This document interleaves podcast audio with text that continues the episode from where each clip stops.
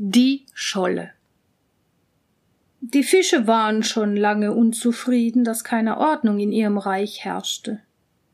Keiner kehrte sich an den anderen, schwamm rechts und links, wie es ihm einfiel, fuhr zwischen denen durch, die zusammenbleiben wollten, oder sperrte ihnen den Weg.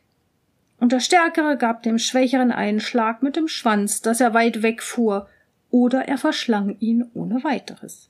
Wie schön wäre es, wenn wir einen König hätten, der Recht und Gerechtigkeit bei uns übte, sagten sie und vereinigten sich, den zu ihrem Herrn zu wählen, der am schnellsten die Fluten durchstreichen und dem Schwachen Hilfe bringen könnte.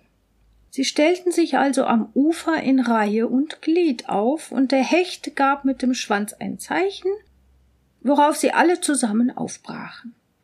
Wie ein Pfeil schoss der Hecht dahin und mit ihm der Hering, der Grundling, der Barsch, die Karpfe und wie sie alle heißen.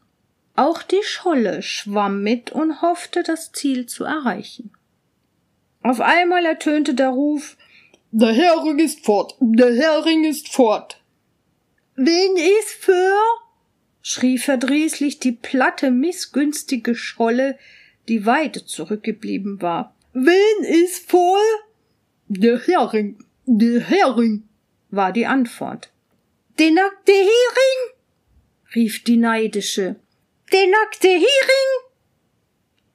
Seit der Zeit steht der Scholle zur Strafe das Maul schief.